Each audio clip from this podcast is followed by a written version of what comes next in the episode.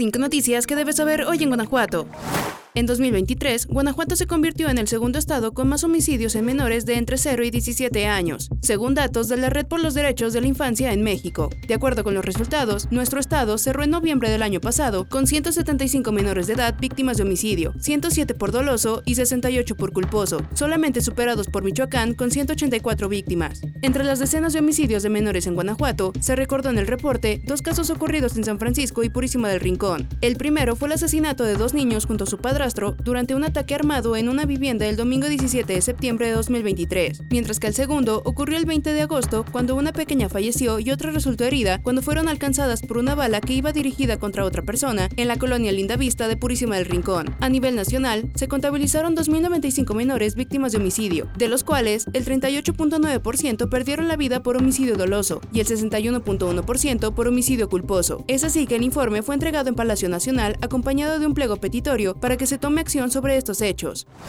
En Guanajuato, solo 4 de cada 100 personas mayores de 18 años se han afiliado a un partido político. De acuerdo con los datos del Instituto Nacional Electoral, que supervisa y valida los registros de los militantes, Guanajuato se encuentra en el quinto lugar con menor participación, ya que solo cuenta con 4.15% de afiliados, a diferencia de Campeche, Guerrero, Coahuila o Zacatecas, que alcanzan hasta el 12% de participación. Hasta noviembre de 2023, en Guanajuato existían 182.990 personas inscritas a algún instituto político nacional. Entre 2022 y 2023, Morena se posicionó con el mayor número de militantes al pasar de 8.067 registros a 54.902, mientras que en el segundo lugar se encuentra el Partido Verde Ecologista de México, que presentó decremento del 8%, que hasta el 2023 se mantenía con el partido con más registros con alrededor de 50.000. El PRD mostró una disminución en el número de militantes del 16%, al conservar una fuerza de 31.116 personas. En cambio, el PRI incrementó en 6% sus afiliados, al pasar de 20.450 en 2022 a 21.715 en 2023. Acción Nacional se ubica en la quinta posición con 15.244 registros y Movimiento Ciudadano incrementó con el 3% al contar con 6.868 militantes, casi similar al Partido del Trabajo que le validaron 6.117 registros.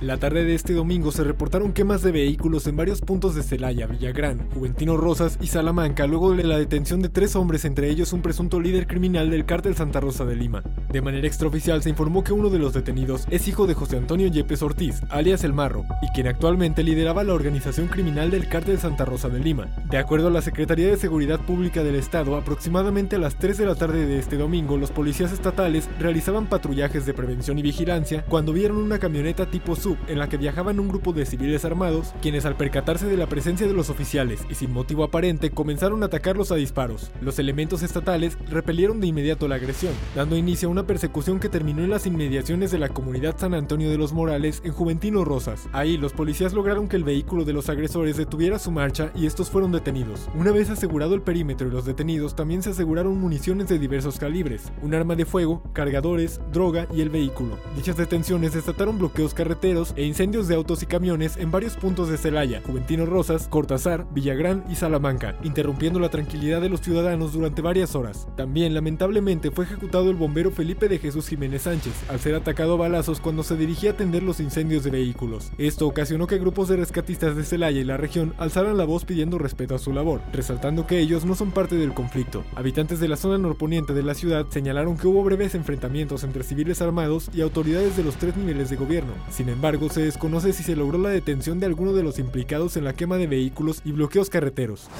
Luego del asesinato del abogado Juan José Hernández Torres, quien tenía a su cargo la asesoría legal de algunas de las víctimas del despacho inmobiliario Punto Legal, la presidenta del Colegio Estatal de Abogados en Guanajuato, Antonia Gutiérrez Ortega, denunció que varios abogados han recibido amenazas. León, Celaya, Irapuato, Salvatierra, entre otros, son algunos de los municipios donde han recibido amenazas por el ejercicio de su profesión, principalmente abogados penalistas, y a pesar de que varios han denunciado, las autoridades no han hecho nada al respecto. Ante esta problemática, el presidente del Colegio de Abogados de León, Víctor Manuel Sánchez Quirós, aseguró que la organización tiene la intención de proponer una reforma legal para que los homicidios relacionados con esta u otra profesión sean castigados más severamente, e hizo un llamado a las autoridades para que esclarezcan si este fue el caso en el homicidio del litigante Juan José y otros que han sido asesinados en los últimos meses, además de que en el colegio han tenido reuniones con el secretario de Seguridad Pública de León, Mario Bravo Arrona, quien les ha ofrecido apoyo, particularmente conectar las cámaras de seguridad de sus despachos al C4. Sin embargo, dijo que además el llamado a sus colegas es a cuidar los clientes que se tienen.